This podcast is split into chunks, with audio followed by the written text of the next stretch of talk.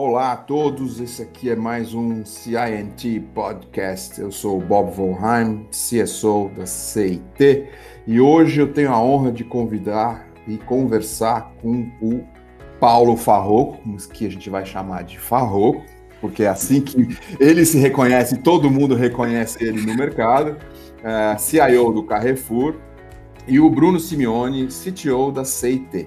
O nosso papo é sobre negócios em transformação né? Esse momento tão interessante, tão acelerado, tão intenso que nós estamos vivendo agora. Então, a minha primeira é, conversa aqui com vocês dois é para saber se está tudo bem, se vocês estão bem, se está tudo bem, tudo em saúde, tudo em paz com vocês. Farroco. Bob, em primeiríssimo lugar, obrigado pelo convite, obrigado pela oportunidade de conversar com vocês. Obrigado pela CIT ter nos convidado a estar juntos nesse bate-papo. E também, obrigado pela primeira pergunta, né? Graças a Deus estamos todos bem, aqui em casa todos absolutamente confinados, respeitando aí a quarentena, o distanciamento social, mas felizmente todos bem de saúde e todos também é, tentando nos preservar é, mentalmente saudáveis também. Né? Tem sido um desafio para todos essa, essa convivência, essa quarentena, que honestamente acho que ninguém esperava que seria tão longa quanto está sendo, mas por Deus, graças a Deus, tudo, todos bem. Muito bom. Bruno, tudo bom? Tudo bem, obrigado a todos, obrigado a CIT, obrigado ao Carrefour, obrigado ao Farroco, ao Bob. É, acho que esse é um momento muito desejado aí por todos. Vai ser muito bacana gravar esse podcast com todos vocês. É, e sim, tá tudo bem aqui, com duas crianças pequenas em casa, mas graças a Deus tudo em ordem. Muito bom, muito bom.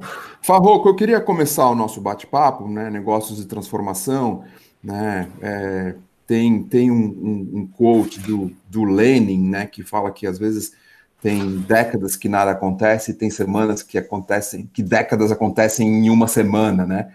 Estamos vivendo esse período, como você mesmo comentou, mais longo do que acho que todos nós imaginávamos. É um momento de muitas, muitas transformações, muitas mudanças. Eu queria primeiro te convidar, convidar os dois, na verdade, começando por você, por uma visão macro. Como, como você está vendo esse momento? O que, que você está sentindo?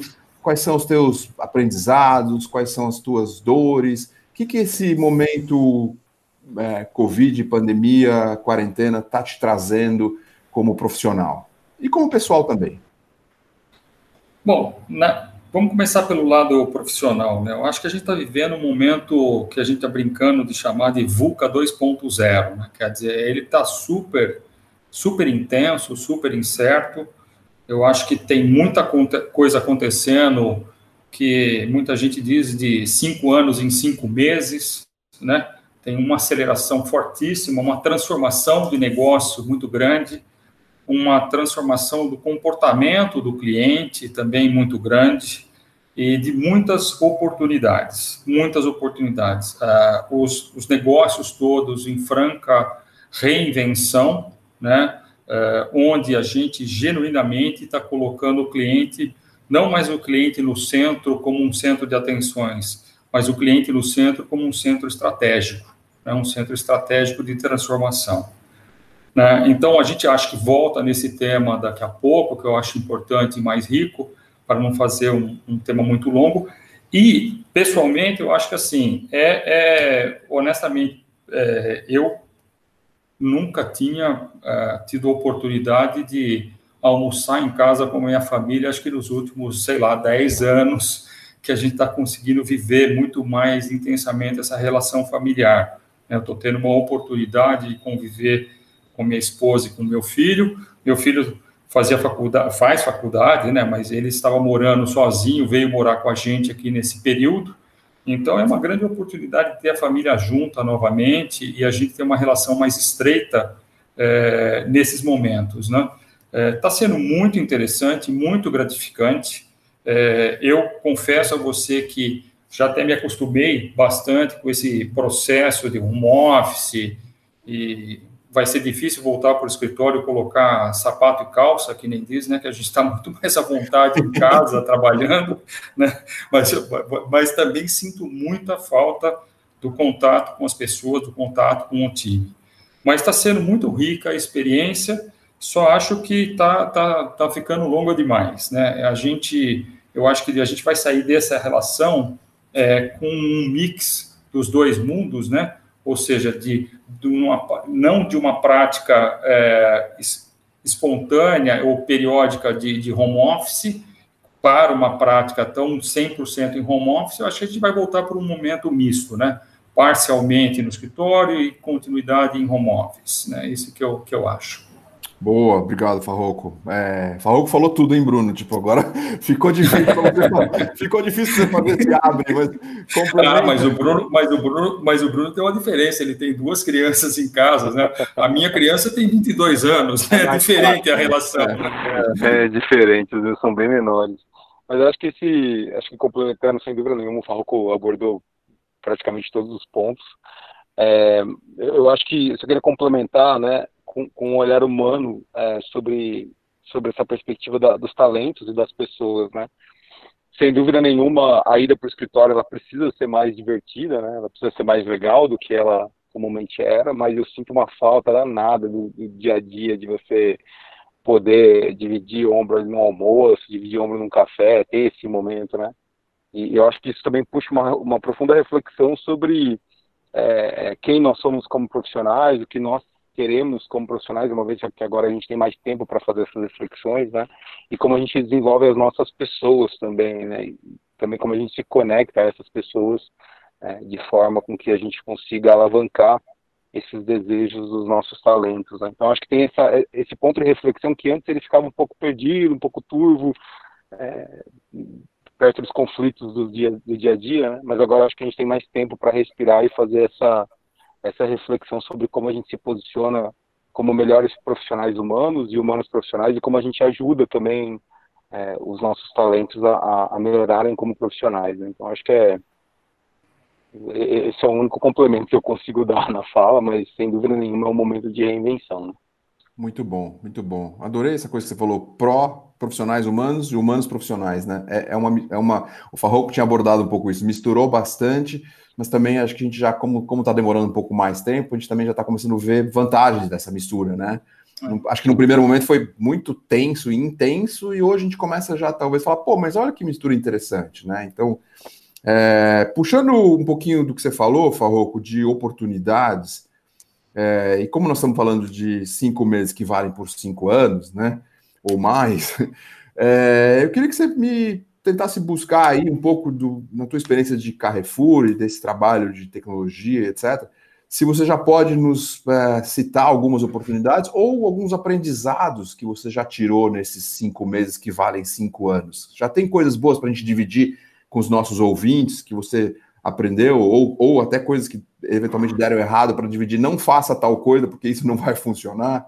É, eu acho que começando pelo um âmbito mais genérico, ou não tão é, direcionado ao Carrefour, eu acho que assim o profissional de TI, o CIO, ele veio a ser evidenciado ou trazido para um círculo de relacionamento muito mais estratégico é, nesses últimos tempos agora. Então, para quem não participava tão proximamente da estratégia e não participava tão proximamente de fóruns de comitês estratégicos, eh, eu diria e aconselharia os nossos colegas de, de, de profissão a se apoderarem desse momento, a potencializarem esse momento e a ganharem efetivamente um assento permanente nas mesas das tomadas de decisões estratégicas.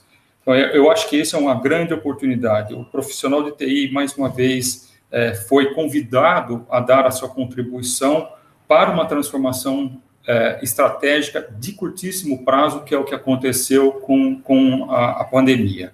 Né? No, caso, no caso do Carrefour, a gente teve, desde o do tradicional momento de colocar todo mundo em home office em 10 dias, né? então, assim, uhum. foram mais de 1.200 notebooks comprados, preparados e distribuídos para todo mundo, porque a gente, eu me lembro perfeitamente, foi no dia 10 de março, a gente teve uma reunião, no dia 13 de março, que foi uma sexta-feira, foi decretado o fechamento da matriz e daí em diante nós tivemos que, em praticamente uma semana, 10 dias, colocar 2.700 pessoas para funcionar 100% em home office. Então, naturalmente, a TI apareceu, vamos dizer assim, né, de, de qualquer forma, como um viabilizador de todo esse processo de trabalho fora, fora de casa. Sim. Depois também é, apareceram oportunidades de trabalho que eu acho que para uma operação como a do Carrefour, é, eu digo que o Carrefour se transformou é, em, em, alguns dias numa startup. Né? Ou seja, as decisões foram tomadas de uma forma muito mais rápida, os ciclos é, para a tomada de decisão, bem como a, a, as pessoas que estavam participando para a tomada de decisão, foram muito menores, ou seja, foram muito mais ágeis. Por quê? Porque era necessário que isso acontecesse em curtíssimo prazo. A decisão era muito mais é, coletiva e com um propósito claro. claro né? O Carrefour colocou realmente a segurança dos seus clientes e a segurança dos seus colaboradores é, numa atenção imediata quando isso tudo começou a acontecer lá atrás.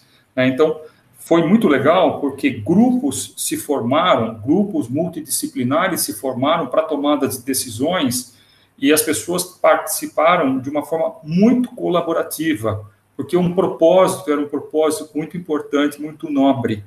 Então, desses grupos que se formaram, desses comitês que se formaram, é, as decisões super ágeis tomadas e onde o Carrefour foi pioneiro em muitas coisas. Né? Então, o, o, o Carrefour começou a externalizar claramente essa preocupação com o cliente, com o colaborador, à medida que começa a, tirar a temperatura dos clientes na loja, é, com, como um, um, um pioneirismo, né, que fomos o primeiro, a limpeza dos carrinhos, a higienização dos carrinhos, colocar um acrílico entre o atendente do caixa e o, e o cliente para proteção do colaborador e proteção, obviamente, do cliente, a, a, demarcação no piso, quer dizer, essas coisas todas foram aconteceram muito rapidamente. E, e no campo da tecnologia, muitas iniciativas foram feitas, desde naquele momento que eu brinquei também que houve uma, uma Black Friday não anunciada, né, porque o e-commerce exponencializou a compra por e-commerce de uma certa forma, obviamente por causa que as pessoas não queriam sair de casa, é, é, a performance do site foi muito exigida, por isso que eu digo que teve uma, uma Black Friday não anunciada, e efetivamente a gente começou a priorizar as pessoas mais velhas, então tinha um anúncio no site para priorizar as pessoas de, de 60 a mais. Nós criamos um, um atendimento no nosso contact center para guiar essas pessoas a fazerem compras. A gente teve a informação que tem existem 250 mil idosos morando sozinhos em São Paulo e precisam de apoio nisso. E assim, e eu acho que também surgiram, é, que é um tema que a gente pode abordar daqui a pouco, é, é uma participação social muito grande. Uhum. Não, não só do Carrefour, mas da, da, de todas as empresas. Assim, muitas empresas partiram para uma ação social, quer dizer, uma empatia muito grande e um sentimento de coletividade, de ajuda mútua. Né? E o Carrefour também participou fortemente com isso, com com campanhas como a compra solidária, onde as pessoas que contribuíam com, com um real que fosse, o Carrefour colocava o mesmo real, isso como uma meta de uma contribuição acima de 15 milhões de reais. E teve um outro evento solidário que eu acho super legal, que é, que é a questão das máscaras solidárias, que o Carrefour é, proporcionou a confecção de mais de 40 mil máscaras de proteção e distribuição em entidades é, carentes e a distribuição de cesta básica, oriundas dessas doações, né? Uhum. E que eu acho muito legal, até em tribos indígenas, lugares super remotos, é, o Carrefour chegou com esse processo solidário de empatia. Então, assim, mudou em vários campos, né? Mudou na questão até mais física, mudou na tecnologia fortemente, com ações super curto prazo, e mudou nesse campo solidário, nesse campo de atenção é, comunitária, né? E, e eu estou falando também de uma forma genérica que eu notei das outras empresas também. Muito interessante, não? Estou tô, adorando isso. Acho que tem um, tem um, um... sinto que você está vivendo um processo intenso de transformação, você mesmo, né? Como, como CIO, como, como executivo, e você está trazendo para a gente uma visão bastante ampla, com, com, citações, coisas, projetos sociais, empatia. É. Muita Não, coisa. E assim, e, e, Bob, teve coisas que aconteceram em outros campos, como por exemplo, eu, eu tenho colegas que estão no campo da saúde, então, por exemplo, a telemedicina. Telemedicina é uma coisa que estava enroscada para sair, agora é uma realidade. Quer dizer, até é, médicos que eram menos a, a, adeptos à telemedicina já estão adotando a telemedicina, e isso vem efetivamente a democratizar um pouco mais a, a, a, medicina e o atendimento médico no Brasil. Né? O uhum. ensino à distância, né? o EAD, né? o ensino à distância, que era uma coisa que também tinha grande tabu, e a gente tem déficit de, de espaço né, físico para crianças, por exemplo, atenderem a, a escola, é, com essas coisas você começa a ter uma, se bem adaptado e se bem é, é, utilizado, passa a ser uma coisa de democratização da educação também, né? Então você tem aí uma potencial democratização e, e da medicina, né, das consultas médicas, bem como do ensino à distância. Então essas são duas barreiras que, que, que a Covid, vamos dizer assim, acelerou, né? E que se a gente adaptar muito bem, e, e vai ser um caminho sem volta. Porque, obviamente, e eu vejo pelo meu filho, por exemplo, que estava tendo aula completamente à distância. Nem todos os professores se adaptaram muito bem a isso, né? Nem todos os professores tinham a sua forma de trabalhar adequada, né? É, muitos professores esperam ter um feedback dos alunos, uh, até assim, body language, né? Como é que está sendo a aceitação da, da aula, quer dizer, isso, e, e isso no, no, digital não tem, né? Não tem exatamente isso. Então, todos estavam se adaptando a isso, mas eu acho que é um caminho que pode viabilizar uma democratização maior, tanto da parte da medicina quanto da parte da educação. E eu acho isso muito legal. Muita, muita oportunidade, né? Muita, muita oportunidade. Bruno, quer complementar também um pouco? O que, que você vê? Então, só para relembrar, sabe, quais são os, os, as principais transformações, ou já, se já tivermos, alguns aprendizados que você acha que a gente tira desse momento? Sim, sem dúvida. É, eu, eu, gosto muito dessa, desse ponto que, que você e o Farroco tocaram sobre a transformação do profissional, né? Eu, eu vi isso acontecendo de, de perto com, quando o, o Farroco fala do do Carrefour se posicionar como uma startup né, e ter essa pegada mais, mais tech, né, pegada mais tecnológica e tudo mais. Eu, eu, eu vi isso acontecendo no nosso dia a dia. Né? Então, eu, o meu ponto para complementar é que eu acho que a, a, carreira do profissional, de, do executivo de tecnologia, do controle operacional, né, o, o cara mais clássico ali que está olhando para custo, para a gestão mais travada do negócio, essa carreira ela já vinha, né, é, em declínio de alguma maneira. Acho que o Covid, o coronavírus, de alguma maneira acelerou muito isso e criou um baita espaço de protagonismo de tecnologia, né? Que é, porque o único profissional do, do C-Level ali que é capaz de fazer essa ponte, né? Entre o impacto do negócio, a estratégia de engenharia, ainda mais no mundo agora drivado 100% de, de, de, de, estar online, né? De, de ter as, as experiências de compra, as, as jornadas do usuário online, esse é o profissional que tem esse campo de jogo agora sem precedentes, né, de estar tomando, e aí, parafraseando o Farroco, né, de estar na mesa da tomada de decisão, estar na mesa da estratégia, né. Então a gente vê cada vez mais esses profissionais precisando se reinventar, precisando se encaixar, e, e o Carrefour especificamente tem essa provocação constante sobre o hábito de consumo das pessoas, né, sobre como é que eu me posiciono como uma empresa que está ajudando a população é, a a de alguma forma está tá assessorado nesse momento, né, como os exemplos que o, que o Farrouk citou, mas também na perspectiva de tecnologia, né, qual é o campo de jogo que eu preciso implementar uma, uma, uma, uma estratégia de arquitetura, uma estratégia cloud, para colocar DevOps para rodar, para fazer releases mais frequentes, né, para falar desse mundo novo de tecnologia. Então, eu acho que, é, de alguma maneira, esse movimento ele foi muito acelerado, é, é, para os principais executivos de tecnologia, né? O Farrouk citou bem o caso da, da telemedicina, é um pouco disso também.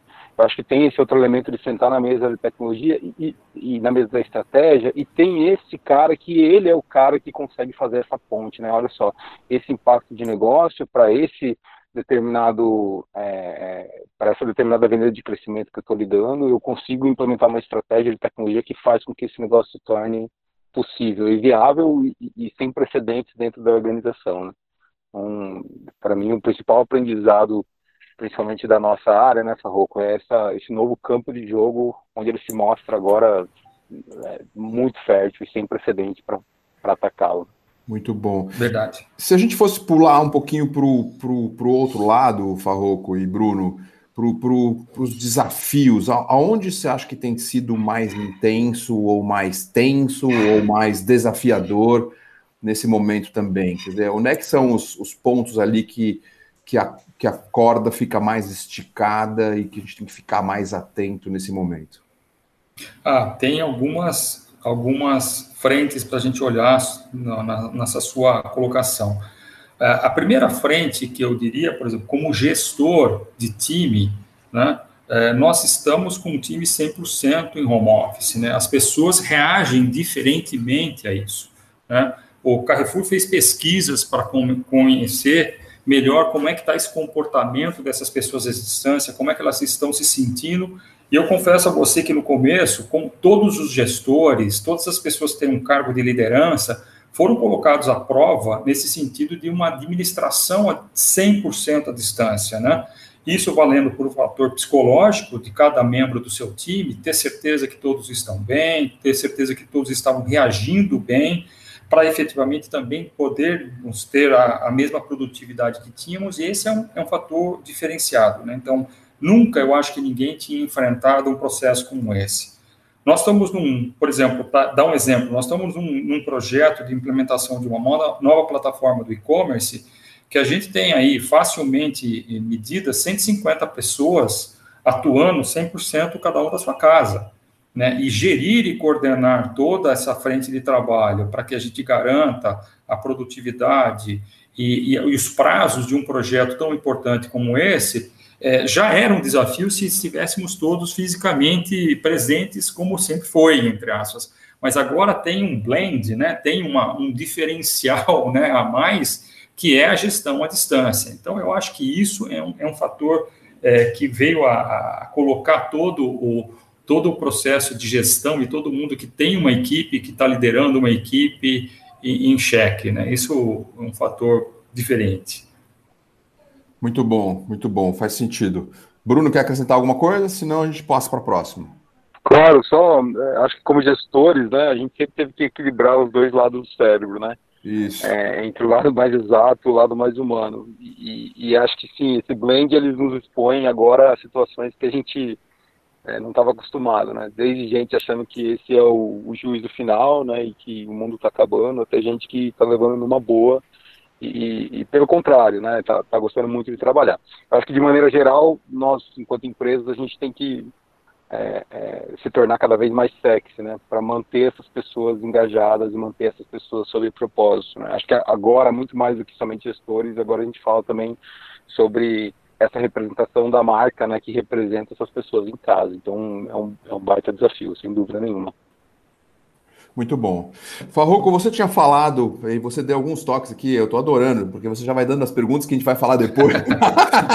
as perguntas que eu tenho que fazer depois, que eu estou anotando. você falou do, do, do, consumer centric, né, do consumidor no centro. É, eu queria que você elaborasse um pouquinho isso. Isso é uma fala de muitos anos já, né? Mas eu acho que também, da mesma maneira que muitas outras coisas, ganhou uma aceleração de cinco anos e cinco meses, né? É, como você está vendo isso? Algumas coisas que vocês, vocês estão fazendo, se você puder contar para gente, e até algumas coisas que você tem do olhar do consumidor, porque você tem uma coisa muito muito viva do que está acontecendo ali na, na, ponta, né? No consumo, nas mudanças de hábitos, coisas interessantes que você possa comentar com a gente também. É, assim, o, o que a gente leu e notou na prática, né, que é esses hábitos de consumo, é engraçado que a pandemia, ela teve um comportamento estilo pirâmide Maslow, né? A primeira sensação de todo mundo é o, comprar o básico, né? Então, você, a gente viu aquelas cenas de gente comprando um monte de papel higiênico, esse tipo de coisa. Depois vai para um sentido de proteção, é álcool gel e máscara, etc. E até por fim, você vai para uma parte mais social, mais de empatia, que é essas ações de, de solidariedade, como a gente falou, e muita live, né? muito, muito entretenimento nesse meio. Então, o hábito do, do, do consumidor mudou bastante. Né? E existe até também teorias de que as pessoas estão muito mais é, moderadas no seu consumo, até por uma questão de preocupação do que tem por aí. Né? Estatisticamente, é, todas as famílias, de alguma forma, foram impactadas financeiramente por conta do Covid. Uhum. Então, o, o, Carrefour também não é diferente, preocupado com isso, ele está olhando com muita cautela né, o, a questão do segundo semestre, que nós já entramos agora, principalmente mais para o final do ano. É, foi bom que o governo prorrogou o auxílio emergencial por mais dois meses para auxiliar a população como um todo, mas isso obviamente garante um pouco mais do consumo que mantém essa roda girando um pouco do, do, do, da economia, né? Isso é necessário, quer dizer, alguns países, e a gente tem muito contato com a França, investiram um valor importante do PIB para segurar a economia funcionando adequadamente, porque isso garante emprego e isso mantém a roda girando. Então, a gente viu realmente um comportamento diferente do consumidor, começou com uma preocupação muito grande de estocagem, até de, de coisa. O Carrefour fez a sua parte orientando os consumidores para não estocarem, que na, o abastecimento não ia ser interrompido e não ia falhar o, o, abastecimento, e até, mais uma vez, uma visão solidária. Não adianta você comprar todo o estoque de alguma coisa e deixar o próximo cliente sem. Então, na verdade, tem que ter uma participação. Eu acho que o Carrefour fez muito bem esse papel uh, ao longo desse, de, dessa pandemia e está mudando, né? Uh, eu, tem, tem uma coisa que eu li que eu achei super interessante, que as, as pessoas estando mais em casa estão se dando conta mais do que tem e também estão se dando conta do que não usam, do, do tanto que tem. Né? É, é. Porque, inclusive, tem que limpar muita coisa, né? É tem, que, tem que preservar e limpar muita coisa que nem sabia que tinham, né? Então, esse consumo consciente também, efetivamente, é, parece alguma coisa que, pelo menos por um curto tempo, até que as coisas voltem ao normal, veio para ficar também, né?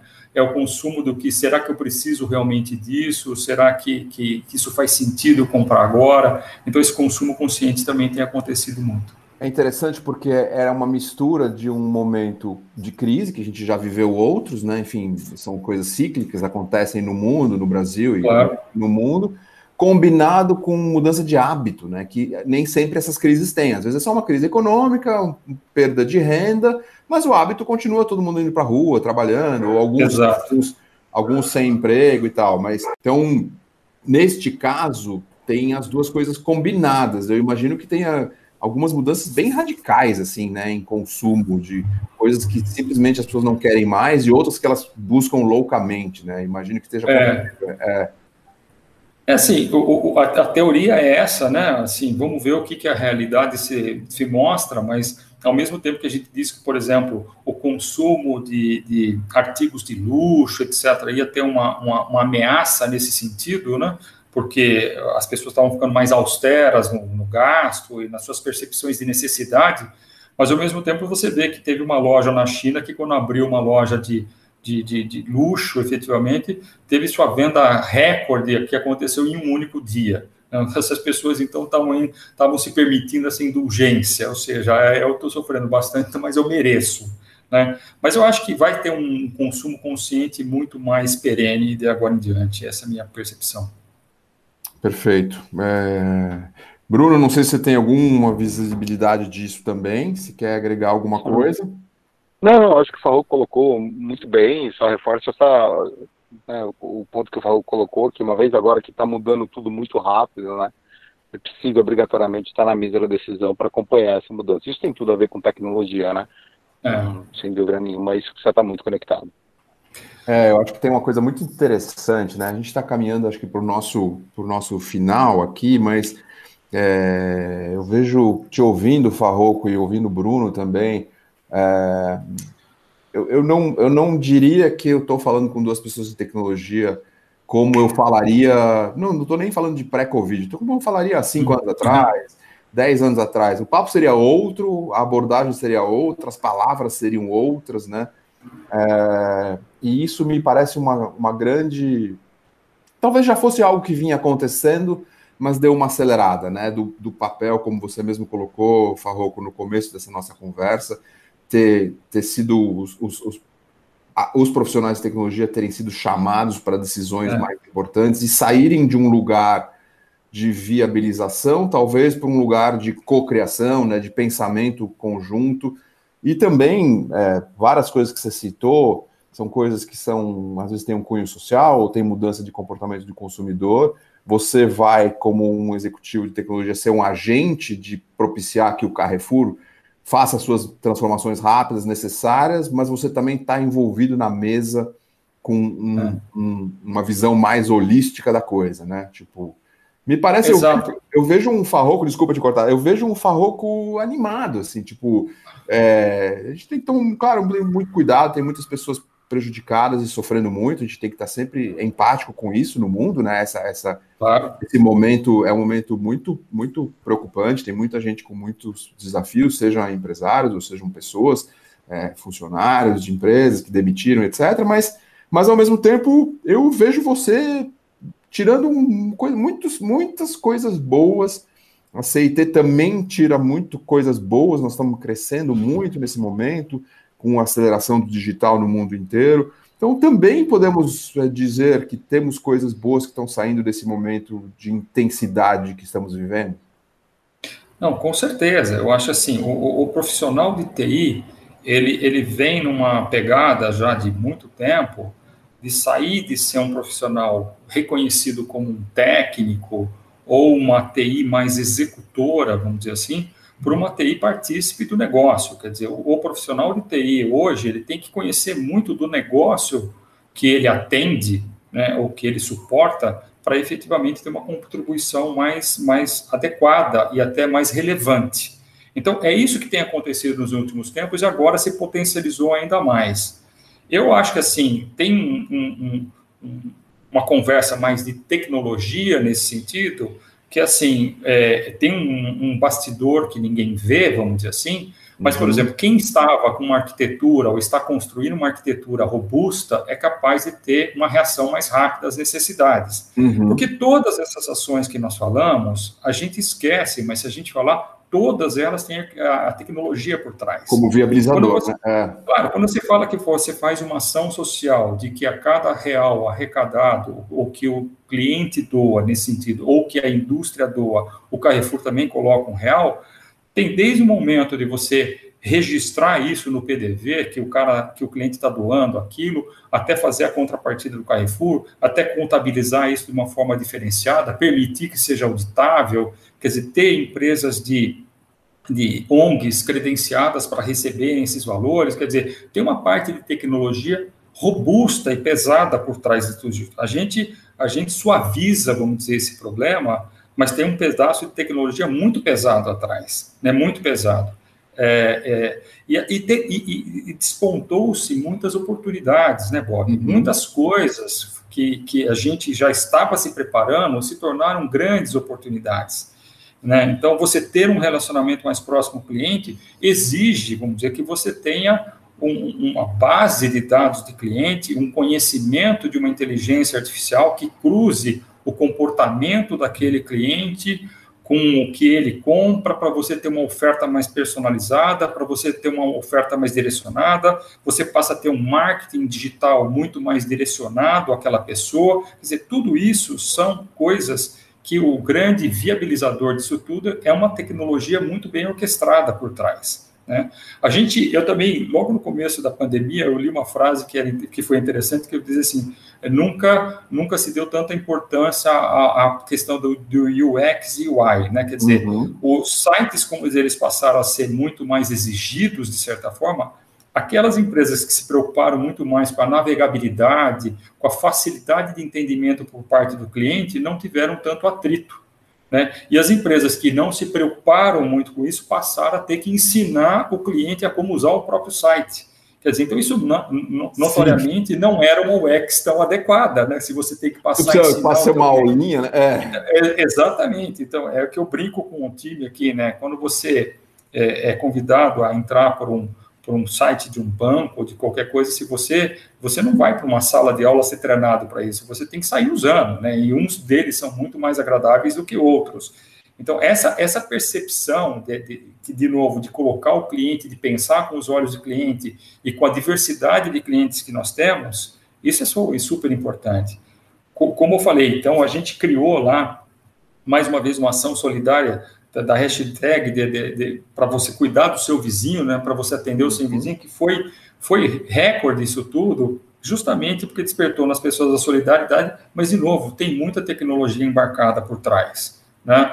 A gente fez um processo das nossas lojas de proximidade, dos nossos colaboradores entregarem na vizinhança com uma forma de atendimento aqueles clientes mais próximos que não sabiam efetivamente como usar um e-commerce para comprar. Isso é uma ação solidária e é uma ação de, de venda, é uma ação de, de, tecnologia por trás. Quer dizer, embarcado atrás de tudo isso tem muita tecnologia. Sim, sim. Se, se a, a, a, aparência para a, a, empresa e para os clientes é de que é, foi fácil, fluir muito bem, é, que bom que tenham essa é percepção. Ótimo, né? é. Isso é ótimo. Mas por trás tem muito, muito suor e muita lágrima, nem diz, tem muito trabalho efetivamente feito por trás, sim, né? Sim. E aí que está a importância de você ter, mais uma vez, uma arquitetura muito robusta, né? As peças e os componentes muito separados para você conseguir colocar os produtos que atendem o teu cliente de uma forma muito mais rápido e, e, e, e não crescer de uma forma linear mas sim exponencial. Né? Lindo, lindo. É, eu acho que eu acho que talvez um. Uma, uma... Ah, Bob, desculpa te falar mais uma coisa, dando Diga. um blendzinho de tecnologia também. Tá. Nunca, nunca a gente teve, a gente que eu digo o campo da TI, teve tanto cyberataque como estamos sim. tendo nesse período. Sim. Que isso é uma outra coisa que fica velada, fica meio não mencionada, mas a parte de cyberataque é, exponenciou também. Né? Então, desde coisas grosseiras, como sites fakes pedindo para que você digitasse o teu cartão, etc., para você ter auxílio emergencial, para você uhum. se cadastrar para ter auxílio, então coisas grosseiras como essa, até coisas muito mais sofisticadas, tentando efetivamente tirar proveito nesse momento de fragilidade de muita gente. Né? Então, de novo, essa questão de sites fakes, uso do logo indevido, quer dizer, isso aí teve uma abundância enorme. E, mais uma vez, a TI atuando por trás, tomando as, as, as devidas atitudes, eh, as devidas ações de proteção, de evitar com que essa coisa aconteça e derrubando as coisas eh, que não deveriam acontecer. Né? Sim, é. Não, te ouvindo, assim, é, me dá uma sensação forte de que TI está na mesa, né? Não não está na mesa como um acessório, está na mesa como como core, né? Mais mais do que nunca. E vejo você é, é, sem dúvida nenhuma, aproveitando essa oportunidade, né? Com, é, com energia, eu tenho, e...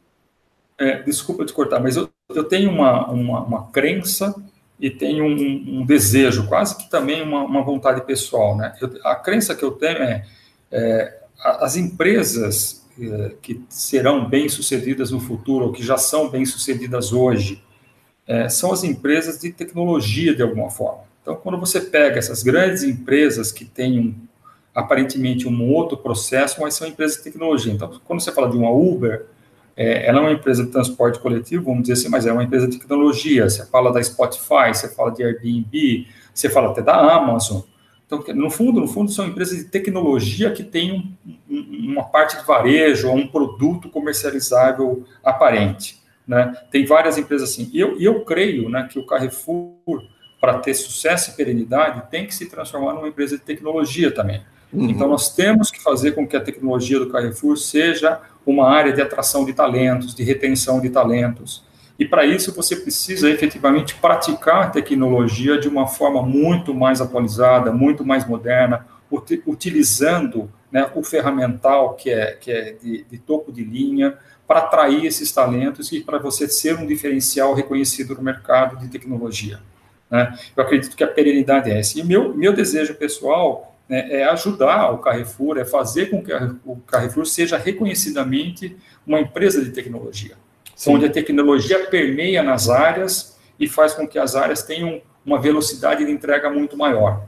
Quer dizer, a TI, se ela for centralizada ou centralizar, a gente não tem throughput para atender todo mundo. Isso é uhum. impossível. Uhum. Uhum. o sucesso está quando a, a TI e o negócio permeiam-se num time só e você aí sim alcança uma velocidade de entrega muito maior, porque você exponencializa também a quantidade de pessoas. Você bota muito mais gente que tem um valor agregado em tecnologia.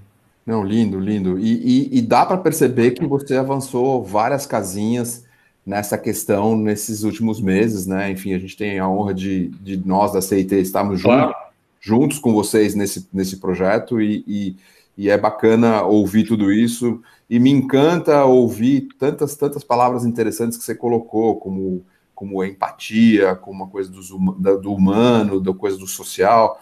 É, muito, muito bacana. Para a gente, vai, já estamos estourando o nosso tempo aqui, eu queria terminar esse nosso bate-papo e convidar vocês dois, vamos convidar o Bruno primeiro, para Bruno, é, dá para a gente uma mensagem final para quem está nos ouvindo e que está nos desafios do dia a dia, é, talvez uma coisa de provocação, ou talvez uma coisa de do's e don'ts, de faça ou não faça, para a gente deixar como um aprendizado final para quem está nos ouvindo e enfrentando os seus desafios, os seus segmentos em várias empresas por aí, mundo afora, Brasil afora. Ah, muito bom. Eu acho que, é, até continuando o racional do, do Farroco, né, é, eu acho que vence o jogo quem, quem entende a parada da tecnologia como plataforma, né?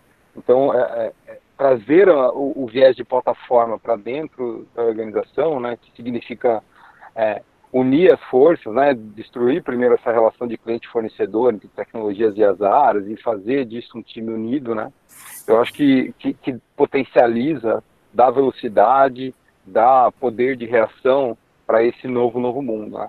Quando a gente fala sobre criar uma estratégia para multicanalidade, criar uma estratégia para as empresas de hiperconveniência que estão popando no mundo, né, para poder atender o fazer o last mile, né? Quando a gente fala de trazer novos parceiros, de, de criar uma estratégia de marketplace que faça sentido para esse novo mundo e para essa nova estratégia, tudo isso, né? Ele é amarrado pelo assunto de, de, de plataforma. Então, é, essa plataforma que que por sua vez tem a sua plataforma de tecnologia, ela faz com que todos esses braços, né, todas essas pontes se conectem e a empresa de tecnologia seja o centro disso. Então, a minha, a minha grande provocação é, ok, né, o quão distante você está disso, porque isso impede a tomada de decisão rápida, o reposicionamento rápido, a, a, o reconhecimento de tecnologia como ponte e fábrica da inovação, né. Então, acho que é, é, a minha principal provocação é o novo, novo mundo ele precisa de novas plataformas de tecnologia para possibilitar novos negócios e para poder tocar esse consumidor que agora ficou muito mais é, ficou muito mais é, é esperto nas suas decisões, né, e muito muito mais receoso sobre o que vem do futuro. Muito bom. Agora o Bruno dificultou para você, Farroco, mas é, com certeza. Fecha para certeza. Não, assim, eu acho que assim, eu, eu, eu vou pegar algumas palavras do Bruno assim, eu acho que o grande diferencial é realmente você constituir um ecossistema, né?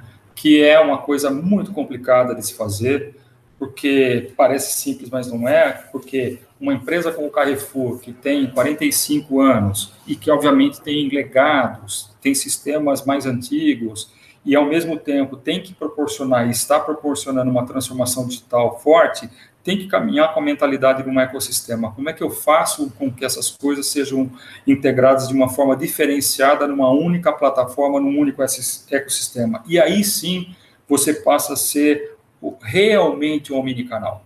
Né? Você, aí você voltando ao tema do cliente, o cliente efetivamente ele tem um relacionamento com o Carrefour, independentemente do canal, independentemente da forma, ele começa a ter o começo da jornada no físico e terminando no digital, ou vice-versa. Ele começa a optar, mesmo estando no físico, por uma entrega que uhum. seja do campo do digital, da, do last mile. Quer dizer, aí você realmente começa a falar de uma questão de omnicanalidade, né? Uhum. Plena, plena, em sua plenitude, em sua fartura. Né? Uhum. Né? E para isso, obviamente, você tem que, tem que ter as pessoas, né? Você tem que se cercar né, do time adequado, dos parceiros adequados, das soluções adequadas, para que isso tudo seja um viabilizador, né? Porque se você não fizer isso, fica mais um, que eu falo brincando, um exercício de fé, né? Um dia você chega lá, vai fazer, do que efetivamente um roadmap para você poder entregar. E, e, eu acho que uma outra coisa que eu acho que é, a TI tem que começar a fazer de uma forma um pouco mais estruturada também é mostrar o que tem feito. Né? Uhum. A gente, como TI, eu não sei se é uma característica só minha, mas eu acho que não é, a gente é muito ruim dentro do marketing, sabe? A gente uhum. faz, faz, faz, mas não mostra, né? Uhum. Então a gente tem que começar a mostrar esse tipo de coisa, não pelo fato da demonstração do marketing pessoal ou da própria área, mas para abrir os olhos das demais áreas da oportunidade e da possibilidade do que se pode ser feito, do que pode ser feito. Eu acho que a, a, a, é essa questão, de novo, de você caminhar com um roadmap claro para um ecossistema, prover a omnicanalidade, com uma experiência é, sem atrito com o teu cliente, independentemente do canal, esse, esse, é o nirvana, isso é o que a gente quer fazer. Só que, obviamente, para isso você precisa ter parceiros e o time adequado, né? Muito bom, muito bom. Bom, a gente terminou aqui o nosso tempo, esse foi mais um CINT Podcast, Negócios de Transformação, com Paulo Farroco do Carrefour e Bruno Simeone da CIT. Algumas palavras aqui que apareceram bastante, tecnologia, plataforma, ecossistema, agora no final. Falamos muito de oportunidades desse, desse momento, falamos muito do humano, falamos muito do social, empatia. Muitíssimo obrigado, Paulo Farroco e Bruno Simeone. Foi muito legal esse bate-papo. Tudo de bom para vocês. Valeu. Obrigado, Bob. Obrigado pelo convite mais uma vez e foi um grande prazer estar com vocês. Show, obrigado Farroco, obrigado Bob, muito bom, gostei demais do podcast. Obrigado, gente. Até mais.